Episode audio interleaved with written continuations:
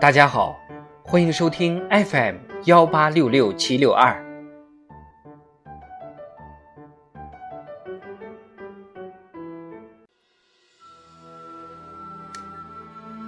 庆祝中国共产党建党一百周年特别节目《中国共产党一百年大事记》。一九七七年，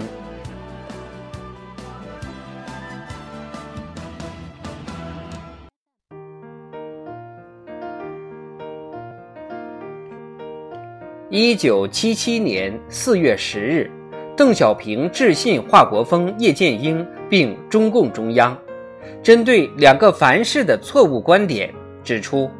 我们必须世世代代的用准确的、完整的毛泽东思想来指导我们全党全军和全国人民。五月三日，中共中央转发这封信。七月十六日至二十一日，中共十届三中全会召开，全会通过关于追认华国锋任中共中央主席、中央军委主席的决议。决定恢复邓小平中共中央副主席、中央军委副主席、国务院副总理等职务。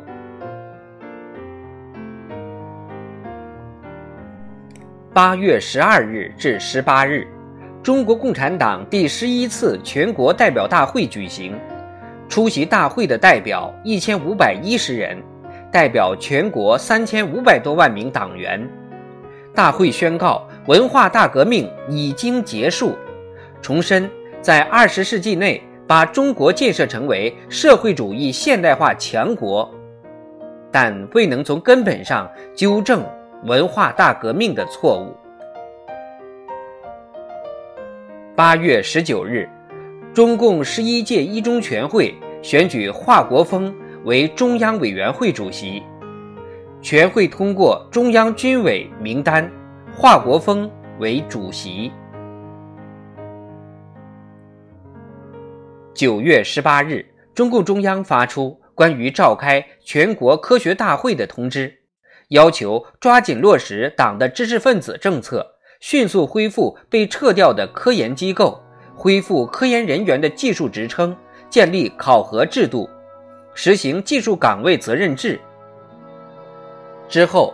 中国科学院破格晋升对哥德巴赫猜想研究取得世界领先成就的陈景润为研究员。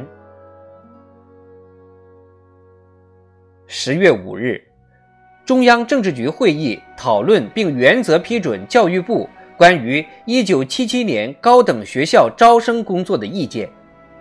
十二日，国务院批转了这个意见，决定从本年起。高等学校招生采取自愿报名、统一考试、择优录取的办法，恢复文化大革命中被废弃的高考制度。